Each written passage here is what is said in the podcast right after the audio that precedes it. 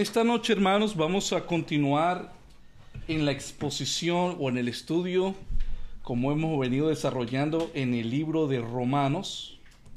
Y bueno, antes de esta lámina, les quiero presentar de una forma rápida lo que se trató en la primera parte. Ahí ya dice, pues la culpabilidad del hombre, segunda parte. ¿Por qué les presento el mismo bosquejo en esta noche? Porque el bosquejo que ustedes ven, que está del 18 hasta el 20, es en base a lo que continúa, está en, en, base, y valga la redundancia, al mismo objetivo de la entender de la culpabilidad del hombre, hermanos. Entonces, solamente para recordar, quiero que ustedes vean ahí, cuando dice que Dios muestra sus atributos, ahí en Romanos capítulo 1, van a ver el texto acá y también en sus Biblias lo pueden ir em, observando que Dios muestra sus atributos del versículo del 18 hasta el 20. Pero en esos versículos del 18 hasta el 20, el Señor muestra que ha manifestado su ira, ha manifestado su poder, ha manifestado su deidad y ha manifestado también la comprensión o la claridad para lo que todo lo que ha venido desarrollando sea totalmente claro para la humanidad. Segundo punto, observamos el hombre esconde la verdad, o dicho de otra manera, el hombre resiste la verdad de Dios con la injusticia o con lo que practica el hombre. Esto está en versículo del 18 al 23. Y tercer punto, que el hombre no se puede justificar. Entonces, esto es lo que vamos a ver en los siguientes versículos. Es lo mismo. Recuerden que este bloque de versículos, que es del 18 hasta el, hasta el 32, habla sobre la culpabilidad, del hombre. Solamente que lo dividimos del 18 hasta el 23 por causa de la extensión de los textos. ¿Por qué dejamos esta o por qué dividimos del 18 al 23 y luego lo estamos ahora arrancando del 24? Y lo estamos haciendo de esta manera es para que vean ahora, recuerden como les dije al principio, cómo Dios está mostrando su ira. Así comienza el versículo 18. Él muestra su ira, pero no es una ira que él ha manifestado sencillamente de la nada, no. Esa ira, como demostramos, ese verbo de que él está manifestando constantemente su ira, está en una voz pasiva por causa del efecto de lo que ha hecho el hombre. Y si hacemos un breve resumen de la historia, cuando Dios hace a Adán y a Eva en el jardín del Edén, y después que ellos transgreden a la ley de Dios, el hombre muere, de ahí viene el primer asesinato que se registra en la Biblia, donde Caín mata a su hermano, la maldad se multiplica en, ese, en esa época, Dios trae un diluvio, y solamente ocho Dios salva o muestra gracia por ocho personas. Luego de ese evento, otra vez la humanidad se multiplica, la humanidad continúa en esa condición caída. Dios levanta un hombre para hacer un pueblo, para que por ese linaje pueda venir el Salvador del mundo. Años después nace Israel como, como nación. Israel una y otra y otra vez apostata o en otras palabras sencillas, rechazan al mensaje de la palabra de la ley de Dios, se rebelan contra Dios, Dios permite que imperios vengan, los dominen y es un ciclo repetitivo, ellos desobedecen a Dios. Pasamos así por tiempos de oscuridad de Israel, pasamos por tiempos donde todo apuntaba a la espera del nacimiento del Mesías. Nace el Mesías, viene a los suyos, los suyos no lo reciben. Eh, luego de ahí el hombre continúa en cuanto a la condición en la cual se encuentra, que muchos no quieren aceptar el mensaje del Evangelio, otros sí aceptan. Y así prosigue con los tiempos, ¿verdad? Y luego ya en más contemporáneo en nuestra época, viene la Primera Guerra Mundial, millones mueren, viene la Segunda Guerra Mundial, millones mueren, vienen más guerras, vienen más desastres, viene más degradación, viene más depravación. Y continúa el tiempo y hoy ahorita, año 2023, ahorita, hoy estamos que 16, 17 de octubre, estamos 18, gracias hermano, 18 de octubre, y todavía vemos el caos en el cual está el mundo y en este preciso momento hay una guerra en el mundo. Eh, sin ser o sin buscar parcialidad o buscar un bando, hay caídas de vidas inocentes de ambos lados. se ven videos donde la intención del hombre, de la depravación del hombre, cómo pueden niños morir desde cualquier de estas naciones que están ahí peleando. Y es una constancia que hay día tras día de ver de lo por qué Pablo a los romanos, cuando comienza con esta carta del capítulo 1, Pablo se enfoca de una forma tan urgente de que no de que Cristo sea la necesidad, porque Él es la respuesta a la condición del hombre. Eh, Cristo ha provisto de la justicia necesaria para que, para que realmente en Él podamos encontrar la salvación. Pero en esta sección de Romanos, capítulo del, versículo del 18 al 32, Pablo se enfoca y se enfatiza, y, vamos a usar una palabra porque eh, de lo que se usa en la teología, este capítulo o, este, eh, o estos versículos del, del capítulo 1, del 18 al 32, es altamente antropológico, o sea, está centrado en el hombre. Eso es antropología. Está centrado en el hombre. De tal manera que no podemos comprender lo que prosigue los demás capítulos de Romanos si primeramente como Pablo en esta sección demuestra realmente que podamos entender cómo está el ser humano. ¿Cuántos de ustedes han, visto la película o la han... Sí, vamos a ver, todo depende de qué tan seguidores son de estas películas. De El hombre, El Señor de los Anillos, ¿lo han llegado a ver? Es una trilogía. Son tres películas, son tres partes. Cada película dura como tres horas. Se trata, pues sí, es una película fantasiosa, pero está hablado del mundo antiguo, donde está la raza humana que está siendo opresiva por orcos, esos monstruos feos de los Señor de los Anillos. Y se ve esta batalla que hay como eh, estos orcos quieren destruir a la humanidad y la humanidad está ahí peleando para poder vencer a los malos.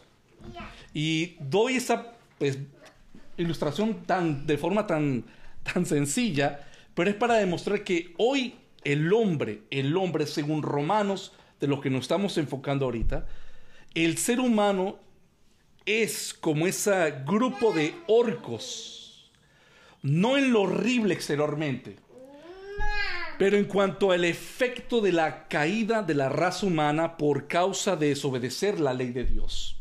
En el sentido que el hombre ahora es todo injusto, todo pervertido, todo lleno de maldad, a un punto donde si el Señor no interviene y hace de su gracia para rescatar a personas, realmente el hombre seguiría en un curso como en esa película ilustrada. Sencillamente, hombres sin ningún tipo de conciencia, civilidad de conciencia para comprender qué es lo bueno y lo correcto y qué es lo que debe de buscar ante los ojos de Dios.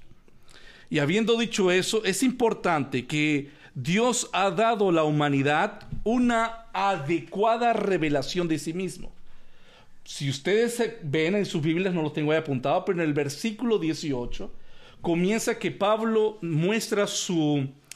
Eh, donde Pablo describe que la ira de Dios se manifiesta, ¿verdad? Se manifiesta desde el cielo contra toda injusticia de los hombres. Pero Dios, en esos versículos que estuvimos haciendo en esta primera exposición, eh, aprendimos sobre que Dios ha revelado en su naturaleza quién es Él, sus atributos. Eh, ¿Con qué objetivo? De que el hombre, y ahorita voy a hacer una pregunta con, con, respecto a los hombres, eh, puedan realmente ellos estar claros con respecto a la condición como ellos están delante de Dios y que no tienen ningún tipo de justificación. Ahora, la pregunta que les quiero hacer antes de proseguir en los versículos que vamos a estudiar es, en esta sección que estamos viendo y habla sobre la culpabilidad del hombre, es ¿A qué hombre, pregunto, se está refiriendo la escritura? ¿A qué clase de hombre se está refiriendo la escritura? ¿Qué quiero decir con esto? La humanidad hasta ese entonces estaba dividido en dos grupos, judíos y no judíos. Muchos teólogos dicen que lo que se describe acá en esta sección del 18 hasta el 32 está hablando, dicen muchos teólogos, es de toda la humanidad. Otros teólogos dicen que no, que esta sección del 18 al 32 se está refiriendo es específicamente a los gentiles. Yo creo que se está refiriendo a los gentiles. ¿Por qué razón?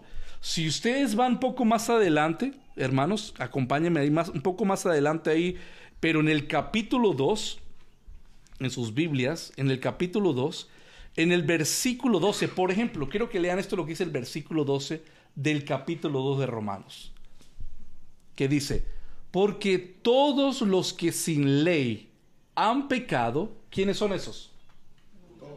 Los gentiles. Sin ley también perecerán. Y todos los que bajo la ley han pecado, por la ley serán juzgados. ¿Quiénes son esos los que tienen la ley? Los judíos. Vayan al versículo 14. Porque cuando los gentiles que no tienen ley hacen por naturaleza lo que es de la ley, y me detengo un poco ahí porque recuerden en el versículo 18 de nuestro texto, Dios se ha manifestado en la creación, pero también dice el texto que Dios ha puesto la ley, su ley en los corazones de los hombres. Ahora, para de eh, ¿en qué sentido? Que, ¿Cómo es que Dios pone la ley? Bueno, que naturalmente el hombre, aunque no conozca o no tenga una revelación que hablamos especial, ¿cuál es la revelación especial? Lo que está escrito. Solamente está la revelación general, lo que ven, la naturaleza, la creación. Aún así, Dios puso su ley en el corazón del hombre, en este caso del gentil. Y tú le puedes preguntar a cualquier persona de la antigüedad si matar era algo prohibido. O sea, ¿cómo se miraba el asesinato? Y realmente la conciencia del hombre, eh, incluso para hoy en día los ateos o los, que no creen en un Dios, consideran que asesinar a una persona es incorrecto. La pregunta es, ¿cómo lo distinguen? ¿Cuál es el filtro que ellos usan para decir que está mal? está en sus conciencias. ¿Por qué? Porque la ley de Dios está puesta en sus corazones. Bueno, eso quería darle ese punto. Luego dice el versículo 14, estos aunque no tengan ley, son ley para sí mismos. Está hablando de los gentiles. 15, mostrando la obra de la ley escrita en sus corazones, dando testimonio su conciencia y acusándoles o defendiéndoles sus razonamientos. Cuando nosotros éramos eh, no conocedores de la ley de Dios, ¿cierto? No conocíamos de Dios. ¿A quién le gustaba que les mintieran? A nadie. ¿Por qué? Consideramos que la mentira es algo malo. Y no éramos conocedores de la ley de Dios en sí. Entonces, eso es un ejemplo que a través igual de la historia, la ley de Dios puesta en los corazones de los hombres, dando a entender que su, su discernimiento de la, de la humanidad en la antigüedad era su conciencia. Ahora, luego dice el versículo 16, en el di, perdón, vuelvo el, 15, luego el 16, mostrando la obra de la ley escrita en sus corazones, dando testimonio su conciencia, acusándoles o defendiéndoles sus razonamientos. En el día en que Dios juzgará por Jesucristo los secretos de los hombres conforme a mi evangelio. Yo soy de esos hombres, creo yo que me estoy, eh, o mejor dicho, me inclino a que estos textos del capítulo, del capítulo 1 del 18 al 32 está hablando específicamente de los gentiles, hermanos. Porque el capítulo 2, ahora se en el capítulo 2, cuando lleguemos a esa sección, Pablo es muy persuasivo en hacerle demostrar a los judíos que tienen conocimiento de la ley que también son transgresores. Entonces yo creo que eso, que esta parte es porciones para los gentiles y el capítulo 2 entra los judíos y luego pues abarca totalmente como dice, ¿cómo comienza el capítulo 2? Oh hombre, quien quiera que seas, inexcusable eres. No hay razón, no hay justificación. Pero vamos a ver qué dice el texto. Ahora sí vamos a proseguir qué es lo que dice acá el texto importante. Lo primero que quiero que vean es, comenzando el, el versículo acá, 24, vamos a hacerlo más grande, dice, por lo cual, ese por lo cual es desarrollando la, de la idea que se viene prosiguiendo de los versículos anteriores, también Dios los entregó. Esto lo vamos a subrayar. Porque esta palabra se repite tres veces. Primero, en el versículo 24. Segundo, en el versículo 26. Y la tercera ocasión lo hace en el versículo 28. Pero al mismo tiempo lo voy ahora a pintar como un marcador cada versículo en color distinto para que vean que hay una secuencia repetitiva. ¿Qué quiero decir con esto? Mira, antes de hacer esto voy a borrar esto acá otra vez. El versículo 24 comienza que Dios, hay un accionar de Dios, ¿lo ven? Hay un accionar. Bueno, eso lo voy a poner, lo quiero hacer y lo voy a poner en un color verde. ¿Por qué verde? Bueno, pues me hace a mí ilustración a los semáforos. El verde es adelante, seguir, ¿verdad? Ok, versículo 24. Voy a ponerlo en color verde. Quiero que vean esto. Esto es el Señor respondiendo a la condición del hombre, ¿correcto? Ok. Y acá subrayamos que Dios los entregó. Primera entrega. Por lo cual también Dios los entregó a la inmundicia en las concupiscencias de sus corazones de modo que deshonraron entre sí sus propios cuerpos. Lo primero que quiero ver es esto, para explicar palabras, porque estamos usando la Reina Valera. Por ejemplo, ¿qué significa esta palabra inmundicia? ¿Lo han escuchado? ¿Qué es inmundicia? Bueno, inmundicia es lo mismo que decir suciedad, corrupción o depravación. ¿Ok? Eso significa inmundicia. Inmundad, suciedad o depravación. Y luego la segunda palabra que lógicamente vamos a ver qué significa es esta palabra, concupiscencias. ¿Qué es concupiscencias? Es lo mismo que decir un anhelo, un deseo, una codicia, o también muchos se, se cataloga como una pasión. Entonces, voy a usar la palabra deseo para que tenga sentido para nosotros. Y repito otra vez, por lo cual también Dios los entregó a la depravación o a la suciedad de sus deseos, de sus corazones, de modo que deshonraron entre sí sus propios cuerpos. Noten la estrecha relación que hay en el versículo 24, y no lo tengo acá, pero vean sus Biblias, en el versículo 23 hay una relación muy estrecha con la idolatría.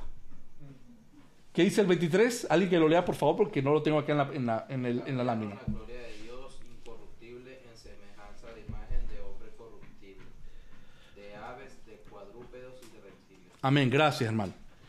Otra vez quiero enfatizar, Dios no está mostrando su ira así porque así.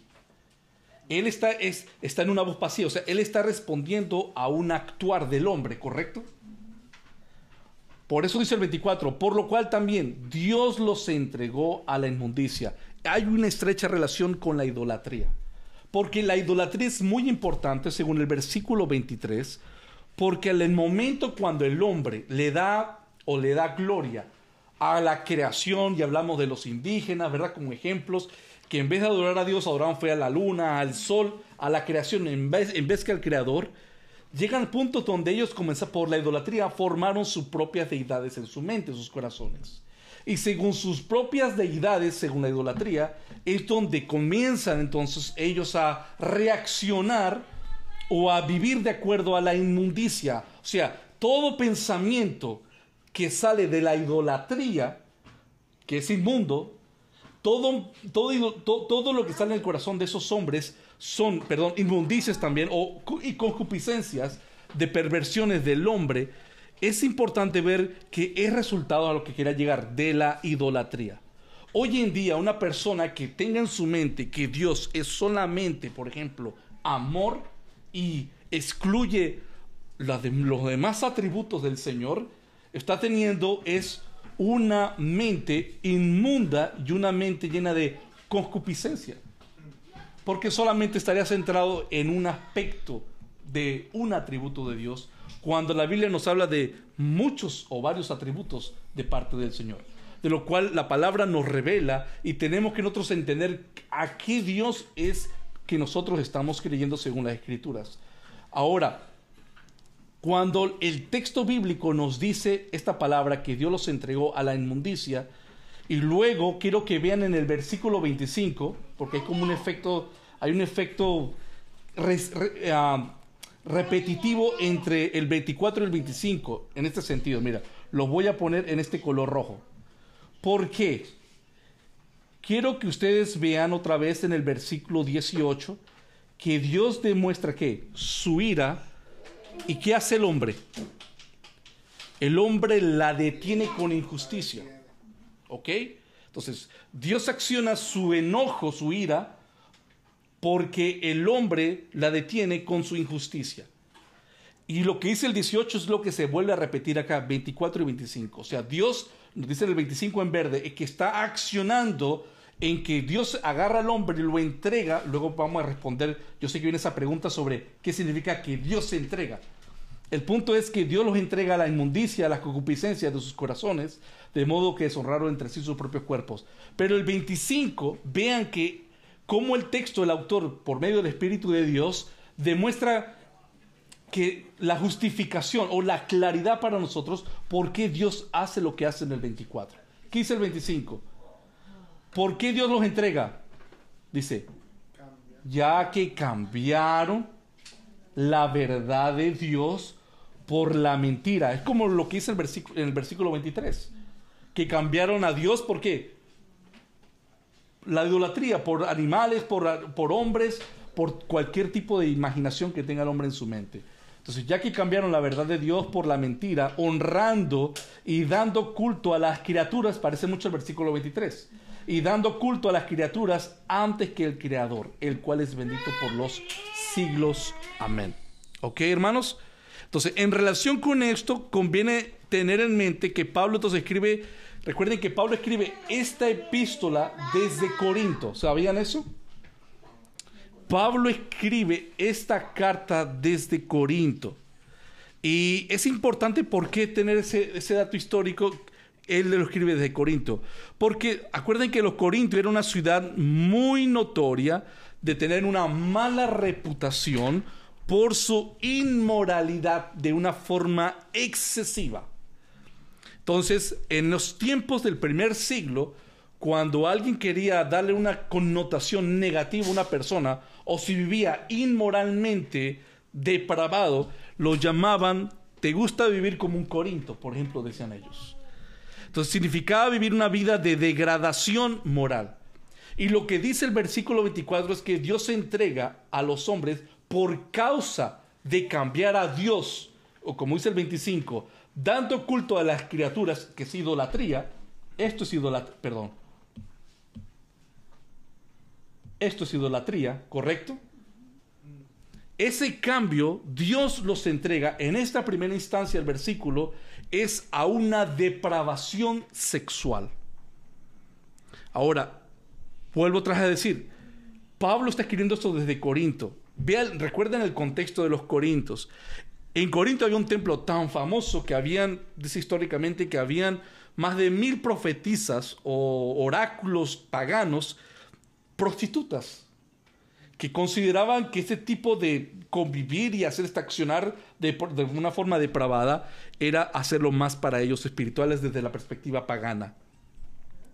El hecho es de que se nos, el hecho es que se nos diga no menos de tres veces esta palabra, Dios los entregó. Versículo 26, mira lo que vamos a ver otra vez. Luego vamos a explicarlo otra a, ir explicando. Esto lo vamos estamos haciendo es tipo exégesis acá el texto. Mira el texto 26. Por esto. Mira cómo comienza el 25. Ya que cambiaron. Bueno, por esta razón que está diciendo el versículo 25, el Señor está diciendo es por eso que tengo luz verde. Bueno, y no se me expresé mal. No es que Dios tenga luz verde que alguien se lo ha dado. Bueno, es que nos está demostrando nosotros por qué Él está demostrando su ira y llevando al hombre quien se, vamos a decirlo así, se, el hombre caiga más en su condición depravada. Por esto Dios los entregó. Vean por segunda vez. Dios los entregó. A pasiones vergonzosas, pues aún sus mujeres cambiaron el uso natural por el que es en contra de la naturaleza. Y luego el 27 el 27, mire lo que hace. El 27 es, otra vez vemos el ciclo, vuelvo a pintarlo en rojo, porque mire lo que dice.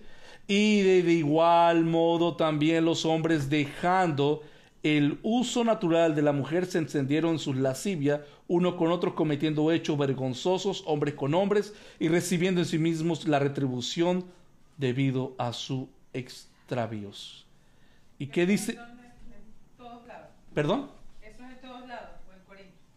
No, no. Esto ya es, está hablando Pablo de forma general con la condición del gentil. Solamente que estoy dando un, un fundamento que es interesante que Pablo está escribiendo esto desde Corinto, donde cor- estaba la inmoralidad sexual por los aspectos religiosos e incluso los aspectos solamente de complacer los deseos de la carne.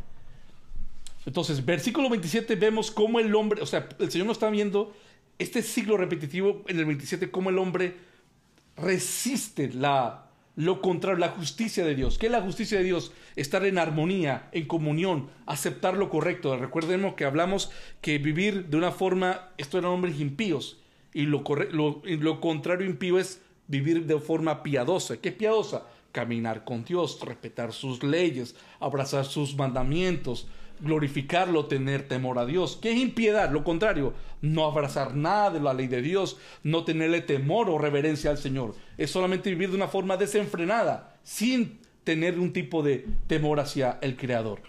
Bueno, el 27 habla con respecto qué es lo que hacen los hombres. Y el 28, vean otra vez qué es lo que pasa. Y como ellos no aprobaron tener en cuenta a Dios, Dios los entregó para hacer estas cosas que no convienen. Esto es lo que quería hacerles para luego volver a ir analizando estos textos. Mira, vean, hermanos. Vea el repetitivo. 24, Dios los entrega. 25 muestra cómo el hombre resiste. 26, Dios los entrega. 27, el hombre resiste. Versículo 28, Dios los entrega. Esto no quiere decir, muchos teólogos también dicen, estas tres repeticiones que Dios los entrega no es como una degradación progresiva, no. Yo creo que lo que está diciendo con, esta repetición está enfatizando que el hecho del peligro cuando el hombre no quiere sujetarse a la ley de Dios es que Dios, este es el peligro, Dios los entrega. En este caso, pues claro, está hablando de pasiones vergonzosas. El versículo 28 está hablando en cuanto que entregarlos a una mente reprobada para hacer cosas que no convienen. Y eso es importante, por eso que lo estoy resaltando así en colores, para que puedan ver este ciclo repetitivo. ¿Lo ven? Y si ustedes ven en sus Biblias, en el versículo 18 es exactamente eso, hermanos. El 18 comienza explicando eso. Dios muestra su ira porque el hombre detiene con injusticia la verdad de Dios. Ahora, en la interpretación de esta asombrosa afirmación se debe tener un cuidado muy grande.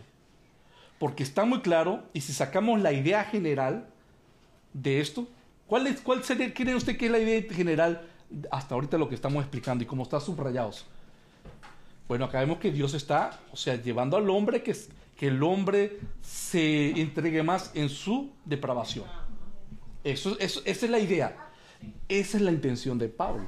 Esa es la intención de Pablo, ver la condición del hombre. Ahora, antes de llevarle a ustedes en lo que la exégesis, que la interpretación del texto, lo que dice, quiero ir a un punto para tener cuidado de no ir a un extremo. ¿En qué sentido? ¿Qué es lo que quiero decir con esto?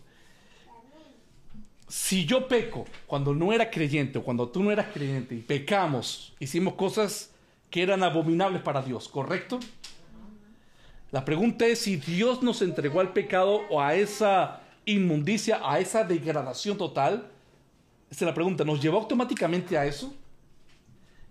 A, a, eso es lo que quiero ir para que podamos tener o evitar una afirmación extrema. Y denme la oportunidad de explicarles esto. Una posición extrema sería decir que tan pronto como estos pecados de estos hombres, de lo que se narra acá en estos versículos, como la idolatría, la inmoralidad, en el momento que comenzaron a aparecer, Dios dijo inmediatamente que perezcan. ¿Fue así?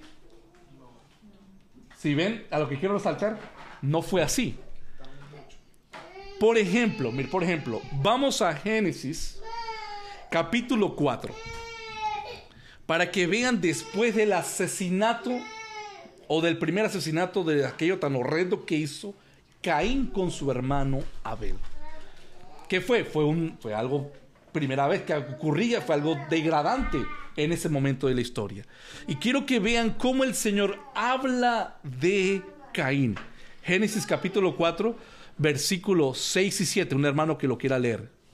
Génesis 4, versículos 6 y 7. Entonces Jehová dijo a Caín, ¿por qué te has ensañado y por qué ha decaído tu semblante? Si bien hicieres, no serás enaltecido, y si no hicieres bien, el pecado está a la puerta. Con todo esto, a ti será su deseo y tú te enseñarás de él. La, la pregunta es, vea cómo el Señor trata a Caín. Y hay una forma, vamos a decirlo así, de misericordia, un trato, vamos a decir, eh, suave con Caín. Sí lo está exhortando de que si prosigue por ese camino, ¿qué hace? ¿Qué es lo que dice? El pecado está a la puerta. O sea, no es que hizo lo que hizo y un rayo, ¡pum!, lo, lo partió en dos. ¿Sí ven qué es lo que quiero apuntar con esto? Porque ahora no lo tengo acá todo claro, es lo quería hacer por, pero por el, por el tamaño de la letra. Pero si usted lee en el versículo 18 y leen automáticamente del 18, lánzase hasta el 24 para que vean lo que, lo que quiero que eh, puedan ustedes observar saltando la explicación de los demás versículos. Lean el versículo 18 y luego lean automáticamente el versículo 24. ¿Cómo dice el 18? Porque la ira de Dios se revela desde el cielo contra toda impiedad e injusticia de los hombres que detienen con injusticia la verdad. 24. Por lo cual también Dios los entregó a la inmundicia. ¿Tiene sentido? Sí. O sea, porque Dios vio la maldad, Dios los entregó. El punto es, eso llevamos a la conclusión entonces que si el hombre hace las cosas de una forma mala ante los ojos de Dios y leemos de esa forma como de una forma instantánea, entonces, o sea, el hombre peca y automáticamente Dios lo, lo destruye, lo pulveriza. Pero si usted ve en los versículos, luego 19, el 20, Dios no es que actúa así de, una forma inmediata, sino que Dios da ejemplos en los textos bíblicos, como Él da, eh, ha dado la naturaleza para que el hombre pueda tener la oportunidad de decir, existe Dios realmente.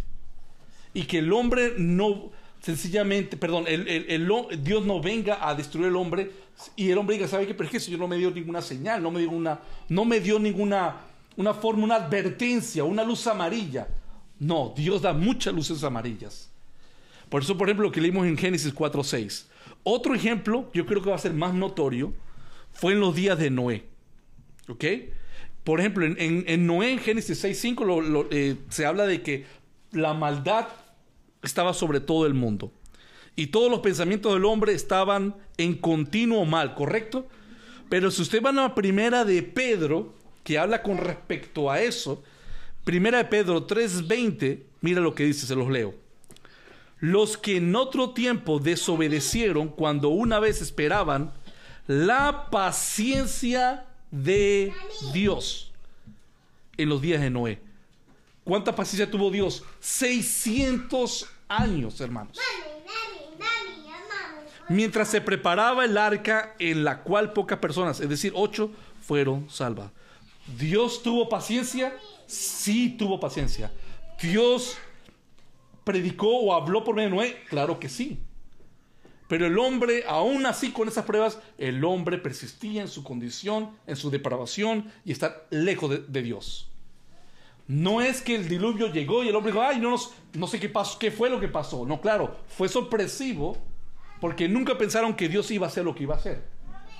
Pero Dios advirtió que la humanidad había caído en una degradación total del pecado, pero y Dios iba a condenar esa, esa, esa- ese pecado globalizado y aún así el hombre no lo quiso. ¿Ok, hermanos? Entonces, no es que el hombre pecó, automáticamente Dios actuó. No, hay un tiempo, y ese es el punto que muchos teólogos preguntan, es, ese tiempo no podemos nosotros determinarlo en, en sí con precisión. Por ejemplo, ¿qué hace a un hombre asesino? O sea, ¿cuántas personas tiene que asesinar para convertirse en asesino? ¿Cuántas mentiras hay que decir para convertirse en un mentiroso? ¿Cuántas cosas debo de robar o un, borrador, un lapicero de niños para convertirme en ladrón? Una sola cosa. Entonces, la palabra nos enseña que el momento que nosotros pecamos, pues merecemos la muerte. Pero el momento que nosotros pecamos, y somos nosotros creo que testimonios vivos de nuestro trasfondo, de lo que hicimos mal, que no nos cayó un rayo o no vino un diluvio o no nos cayó fuego del cielo como pasó con Sodoma y Gomorra. Pero al mismo tiempo, si ven ese ejemplo que les dije de Sodoma y Gomorra, no es que vino ese juicio así por así. Cuando tiene ese diálogo entre el Señor y Abraham, y Abraham interviene por Sodoma y Gomorra. Y le dice que prácticamente no había nadie, solamente el único que estaba era Lot con sus hijas, y lo sacó y cayó el fuego. Primera de Corintios 5.5, otro ejemplo. Primera de Corintios 5.5 y se los leo. Para que ustedes vean lo como de que inmediatamente después de pecar, no es que viene una, una retribución de parte de Dios inmediata. Y por eso le digo que hay esa brecha de medir la gracia de Dios después de pecar, no se puede exactamente medir cuánto es en el sentido, por eso le dije, cuánto, cuántas mentiras debemos de decir para estar en una categoría que Dios nos entrega a una mente reprobada. No lo sabemos. Ese es el punto, no lo sabemos. Pero por eso que hay que tener temor, hermanos, porque como no sabemos cuál es el límite de Dios, debemos esforzarnos en vivir, bueno, ya como creyentes, en esforzarnos en vivir en santidad, separados del pecado. Porque pecamos todos los días, correcto, pedimos perdón. Pero el peligro de abusar de la gracia de Dios, ese es el peligro. El peligro de abusar de la gracia de Dios es que podemos estar catalogados en este grupo. Si persistimos en un tipo de pecado. Pequé hoy, no me pasó nada, Dios tiene misericordia, sí. Y vuelvo a pecar mañana, en lo mismo. Y vuelvo a hacer pecar la otra semana. Y, y ese es el punto. No sabes, tú estás atentando contra tu vida, saber cuándo irrumpes ese límite que Dios diga no más. Ese es el punto que no sabemos. Una línea espiritual que no se ve. No se ve. la palabra dice que Dios es misericordioso, pero no sabemos ese límite. Vean el caso de, de, de, mm, Zafira y Ananías. Mintieron. Y es tremendo lo que pasó en esa ocasión cuando mintieron por una ofrenda que ellos habían decidido dar por ellos mismos para el Señor, pero luego cambiaron de posición. No porque... Yo creo que lo que resaltó ahí fue la avaricia en sus corazones, porque cuando vieron el dinero, dijo, no está una parte, o quedamos con ese dinero.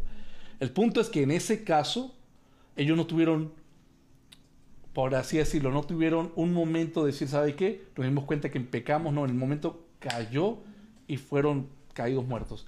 Pero sí eso fue un ejemplo para la iglesia, para que sepan que a Dios debemos siempre dirigirnos con reverencia y que no porque hemos sido salvados por la gracia, vamos nosotros a pecar de una forma deliberadamente. Yo creo que eso es parte de la exhortación, al menos para nosotros, en no abusar de la gracia de Dios. Pero mira lo que dice 1 Corintios 5:5. Cuando habla en cuanto cuando una persona peca en la iglesia, dice, el tal sea entregado a Satanás para destrucción de la carne a fin de que el espíritu sea salvo en el día del Señor. Eso es cuando una persona en la iglesia, se acuerda el caso de la inmoralidad, estaba en pecado, y si no hacen caso, sacarlos de la iglesia. Pero en este caso, el único que tenía esa autoridad de entregar a Satanás era Pablo porque era apóstol. Pero se lo entregaron a Satanás ¿Con qué fin? El fin era que la destrucción de la carne, el hombre pudiera llegar al arrepentimiento y poder entonces en el día del Señor estar delante de Cristo Jesús. Igual pasa con 1 Timoteo 1.20, cuando habla de dos predicadores que están predicando unas cosas media raras con respecto a la resurrección de Cristo que ya había acontecido y era algo extraño de una herejía.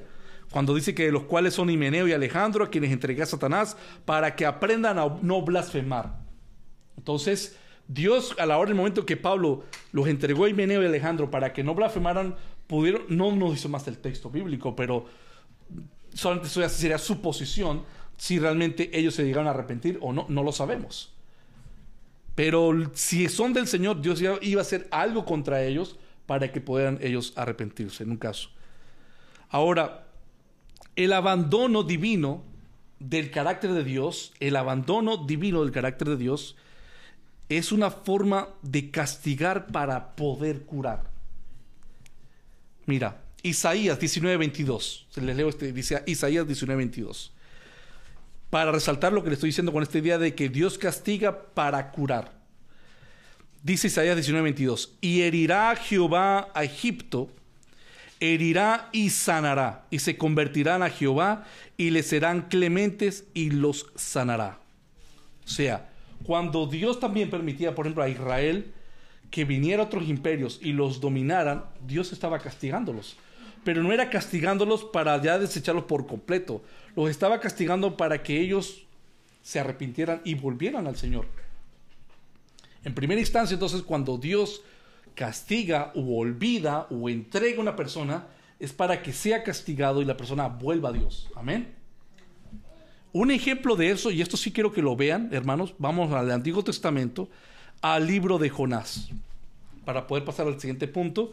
Pero con Jonás van a ver este ejemplo con respecto que Dios castiga con el deseo de curar, de restaurar. Y quiero que vean en Jonás capítulo 1, hermanos. Jonás capítulo 1, versículo, por ejemplo, vamos a leer el versículo número 2. Jonás 1, 2. Recuerde que Dios mandó a Jonás a predicar a los gentiles. Era, Nínive era gentil en ese, en, en ese momento de la historia. El pacto solamente era con Israel, pero Dios estaba mostrando misericordia con Nínive, gentiles. Versículo 2 dice, levántate y ve a Nínive, aquella gran ciudad, y pregona contra ella porque ha subido su maldad delante de mí. Versículo 2 lo dice. Está diciendo es que Dios estaba airado contra quién? Contra Nínive. Eran pecadores. Y pero Dios le dice a Jonás, levántate y ve, dile ese mensaje. Vean el, versículo 2. No está diciendo es que ve y diles que los voy a perdonar. No. Ve y diles que yo estoy ya hasta acá de la maldad que ellos tienen contra, contra, contra Israel y contra mí que han pecado. Luego si van al versículo 2, pero del capítulo 3 de Jonás. Jonás, hasta el capítulo 3. Y vamos a ver, voy a leer de forma rápida del 2 al 10. Cuando Jonás entra a Nínive, y mire lo que pasa.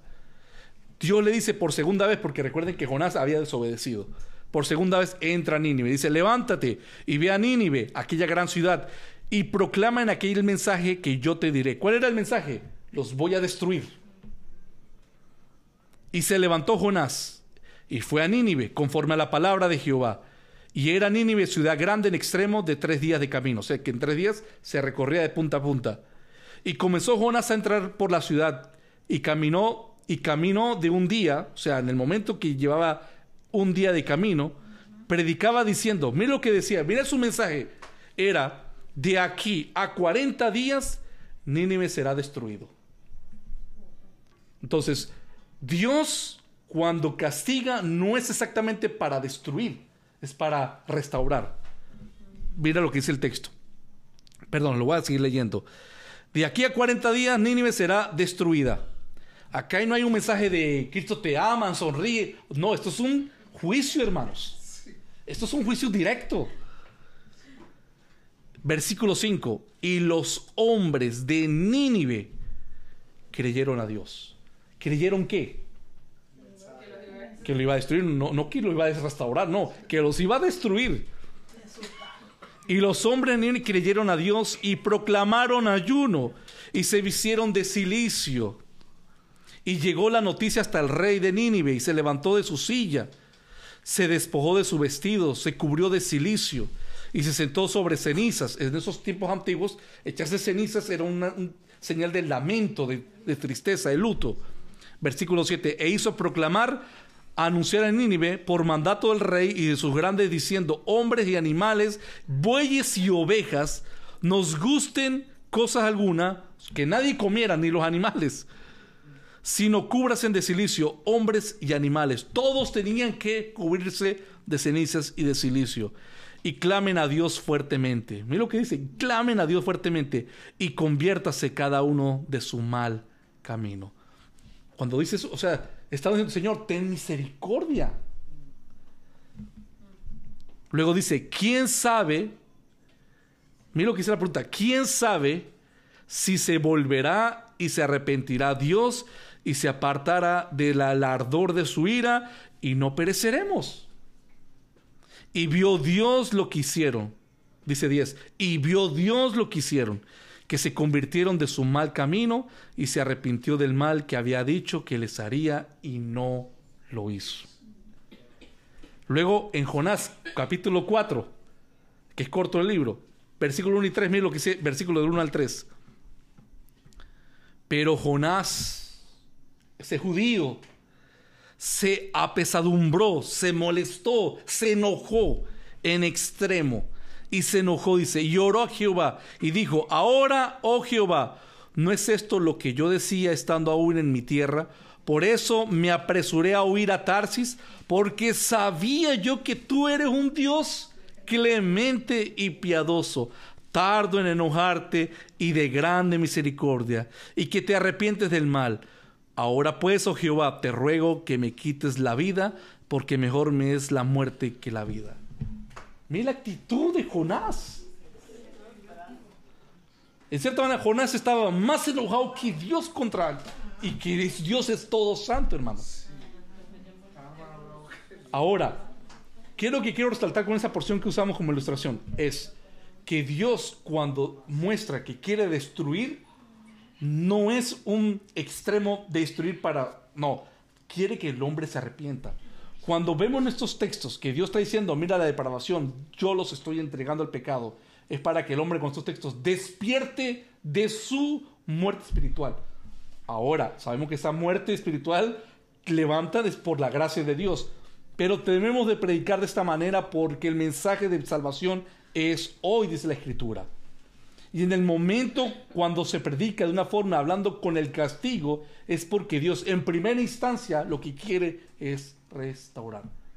Por eso es que después del capítulo 3 de Romanos se comienza a ver la gloria de Cristo, el mensaje, el maravilloso sacrificio de Jesús. Pero estamos en el capítulo 1 y mira cómo ya está Pablo dando duro al hombre, hermanos. Porque si el hombre no entiende su condición, entonces no puede ver la maravilla de la cruz de Cristo. Sería imposible. Tienen que ver que están en una condición de pecado. Tienen que ver que si mueren en este momento, su destino es la condenación eterna. Esa es la verdad. Eso es lo que se debe de predicar. Y por eso es que eso no es un...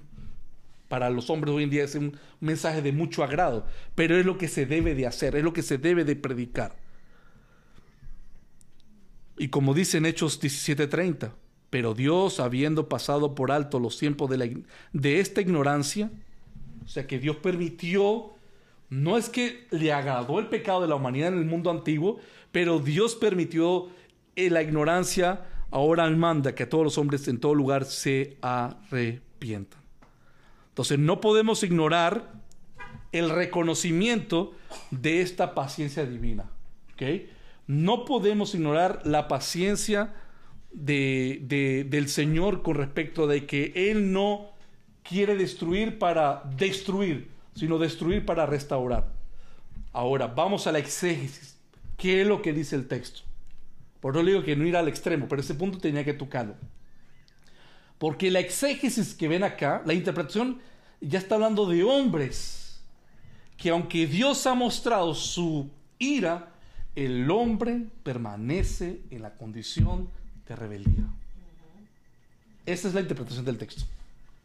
Solamente es que le di, nuevamente repito, la antesala que muchos hombres, como a nosotros, podemos decir que, ¿por qué creímos, hermano? Creímos porque entendimos que habíamos nosotros quebrantado la ley de Dios.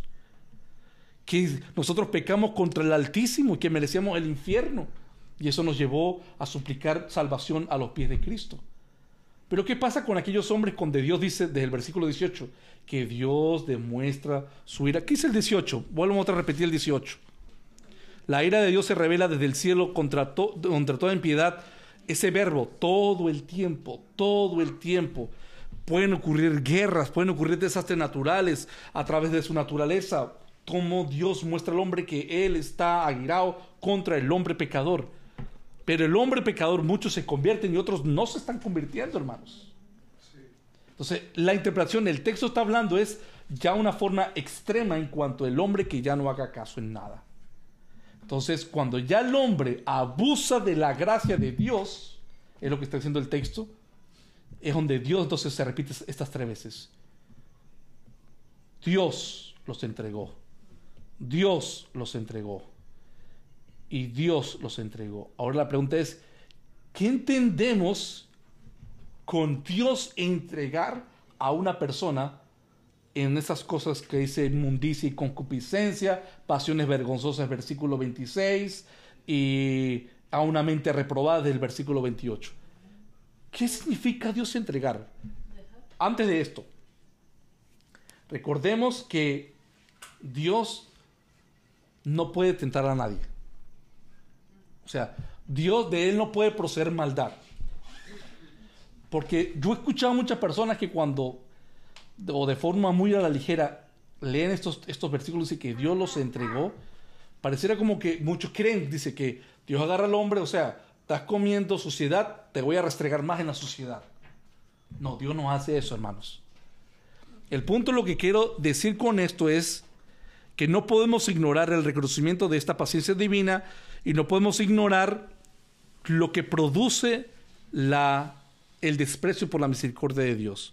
La paciencia divina sin una respuesta favorable de parte del hombre resulta en un derramamiento de la indignación de Dios.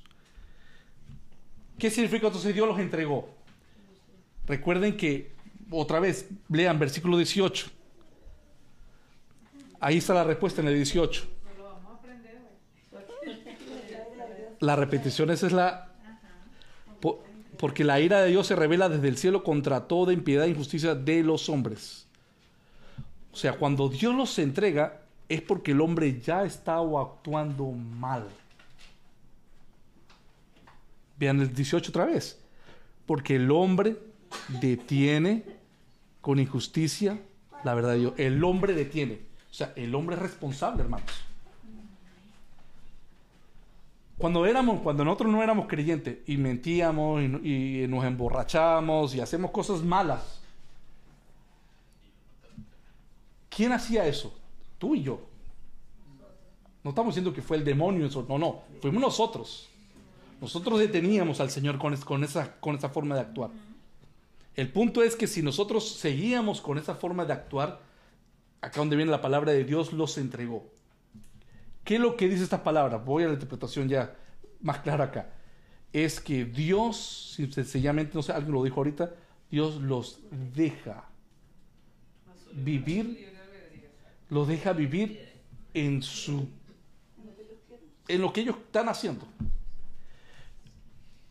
Por eso les dije al principio que se había empezado la película El Señor de los Anillos y los hombres peleando contra los orcos, los orcos, eh, seres feos, monstruos que comen a los humanos, son, bueno, lo ilustré de esa manera para ver, no es que el hombre refleje eso exteriormente, sino internamente en cómo está el hombre ante los ojos de Dios en cuanto a su perversión y a su pecado.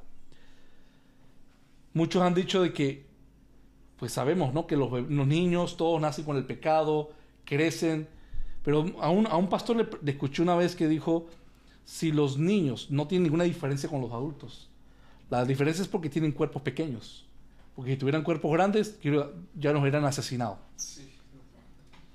No me acuerdo de quién lo escuché. Pero es cierto, es cierto. Dando a entender que no porque sean pequeños su pecado es pequeño, no, el pecado de ellos está de igual, de vívido de una persona adulta. Y cuando uno, yo estaba tratando, no sé, o sea, yo no decidí de, de usarlo de ilustración, pero por ejemplo, si tú vas a la historia, antes lo doy este dato, y lo, que lo, vean ustedes, hermano. van a la historia, por ejemplo, solamente del Imperio Romano. Y los Césares tienen una fama de una depravación muy tremenda, hermanos. Si van a, por ejemplo, el, emperador eh, de- del emperador Cómodo, del emperador este, el más famoso que yo creo que he escuchado hasta ahorita de, de las depravaciones que le he visto, le he leído, esta Calígula. Y hay unas cosas que, digo, ¿será que lo digo? No, mejor no lo digo, porque hay unas cosas que realmente, o sea, son, son horribles, lo- las cosas que hacían. Cosas que uno dice, humanamente no. Y uno, y uno ve esos ejemplos y dice, "Epa, uy, yo no soy así.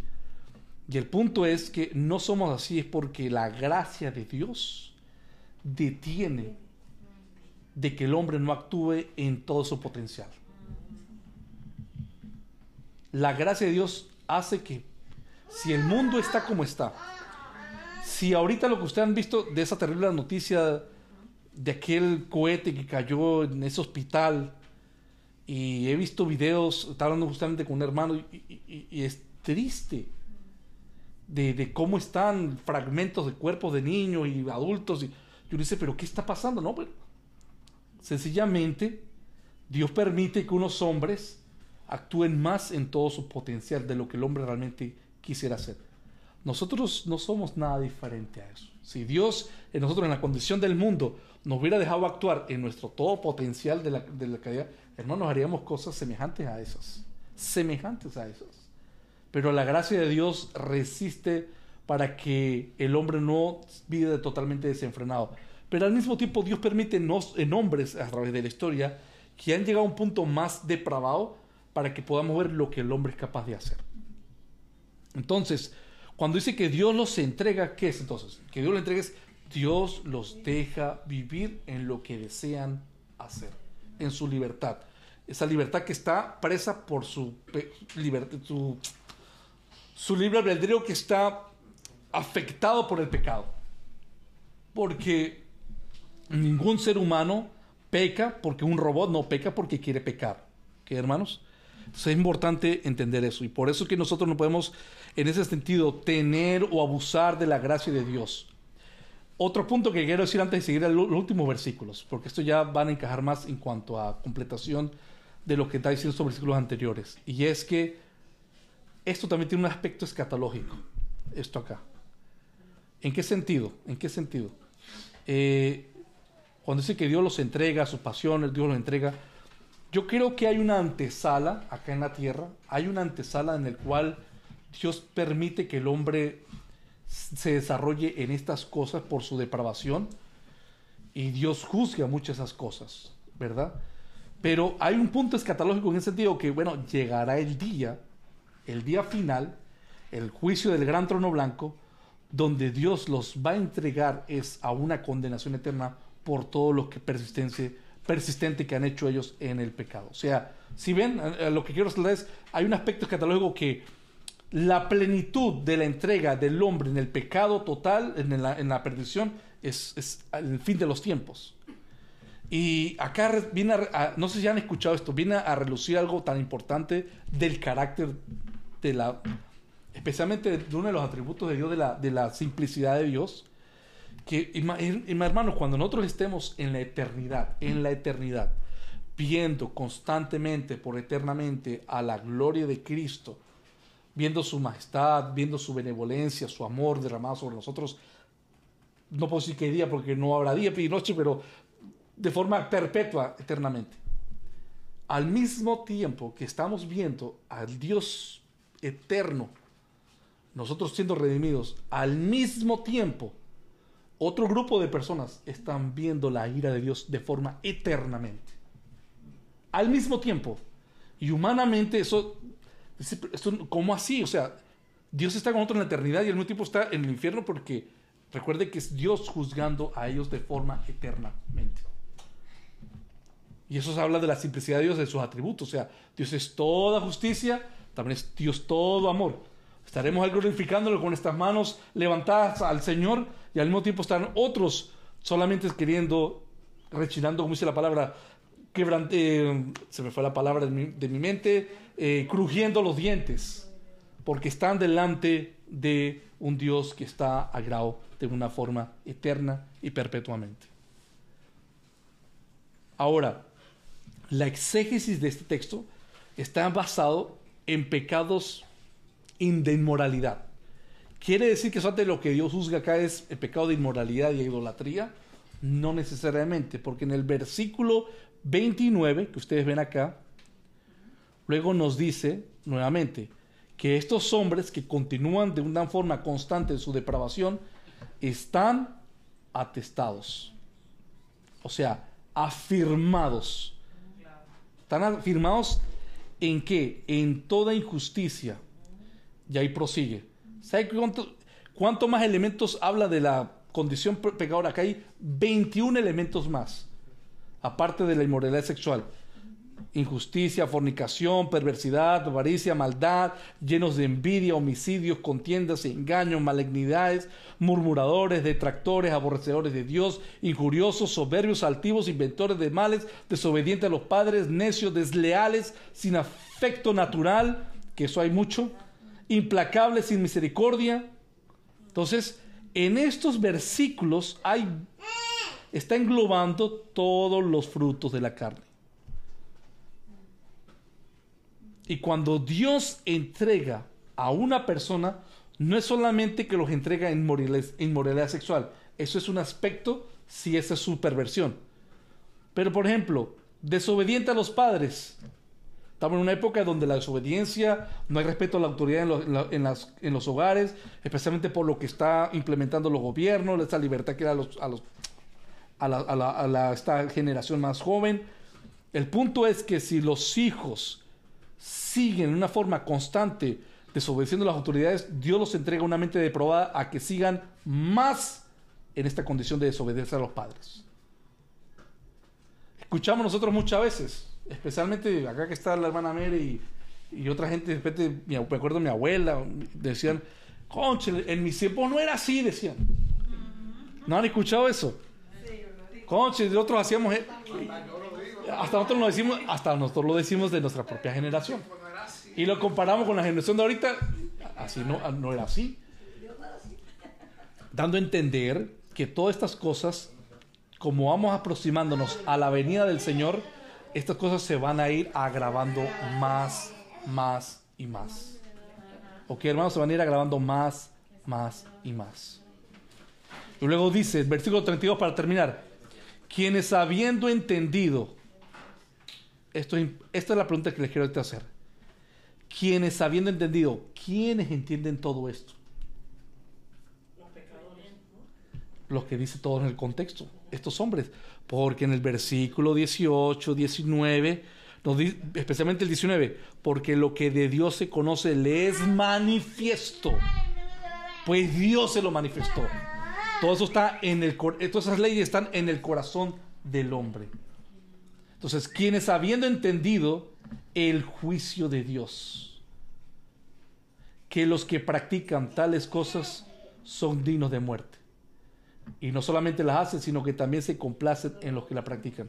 Y, eso, y esto, esto último quiero terminar con lo que pasa hoy en día, con toda esta rebeldía, con todo este, estos que está saliendo hoy en día, de la gente que está saliendo del closet, especialmente con la gente que son que practican todo esto lo de ser transgénero. ¿No han escuchado de repente un hombre que de repente toda la vida como hombre se casó, sus hijos y de repente no, ahora soy mujer? Especialmente en el mundo de Hollywood. Y sale y soy, soy mujer. Y todo el mundo, este, este es mi héroe, dicen. Este, este, este, es un hombre de valor, este es de ejemplo, este es un, este es un hombre de ilustración de, para usarlo para la juventud. ¿Qué es eso? O sea, están llamando a que los que practican esto también se complacen en hacer estas cosas. Y es por eso donde tenemos que nosotros ser la sal y la luz del mundo. Decir al mundo como lo Spurgeon, lo dice mucho mejor. Spurgeon tiene una cita que dice que la Biblia no es la luz del mundo. La Biblia es la luz de los creyentes, la iglesia. Los creyentes es la luz del mundo. Porque el mundo no lee la Biblia, el mundo nos ve a nosotros. Y por eso es importante de nuestra postura, nuestra posición. Tenemos que ser luz, hermanos. Donde estemos, hablar lo que creemos, lo que en cuál está nuestra fe, porque eso nos puede llevar a hablar de hablar el mensaje del Evangelio y mostrarle a nuestros amigos, a nuestros familiares que no creen en Cristo, decirles, ¿sabe qué? Tú estás mal con Dios. Te a decir, ¿cómo que estoy mal con Dios? Claro que está mal con Dios. Porque antes pensamos nosotros que estamos bien con el Señor cuando no es así. Por eso cuando el texto nos demuestra la condición como está el hombre y el hombre se da cuenta que necesita del Salvador, eso es lo que nos lleva a alumbrar y ahí sí hablar del Evangelio. Amén. Termino con esta cita de Chuck Swindoll. Mientras usted no salga de la puerta de su cómodo entorno evangélico a la cruda depravación del mundo, no podrá entender la necesidad desesperada que el hombre tiene del Evangelio que cambia la vida. Y como dijo, otra cita, estoy ex- excediendo, J.K. Chesterton, con todo esto de la depravación de los transgéneros, él dijo esto, llegará el día que será preciso desenvainar una espada para afirmar que el pasto es verde. O sea, por cosas tan elementales que está llegando a ese punto. ¿Por qué? Por la depravación. Por más de, hermano, o sea, un trasfondo histórico de 4.000, 5.000 años, todo el mundo sabía claramente, biológicamente, XX, XY, un hombre y una mujer. Ahorita tú le preguntas, tú este debate que hay de los transgéneros, ¿qué es una mujer? No sabemos qué es una mujer. No, no lo pueden definir. Hombres estudiados no pueden hacer. No lo pueden definir. No, que. y yo, pero, entonces, estamos llegando hasta el punto de, como él dijo, está haciendo bastante, está haciendo bastante hipérbole de que llegará el punto en que se te sacará una espada para decir que el pasto es verde, porque van a decir que el, pasto es rosado. A eso vamos. Entonces, hombre un hombre, una mujer es una mujer. Y ahorita está el debate de que no saben que es un hombre que una mujer. Por la depravación, hermanos. Sí.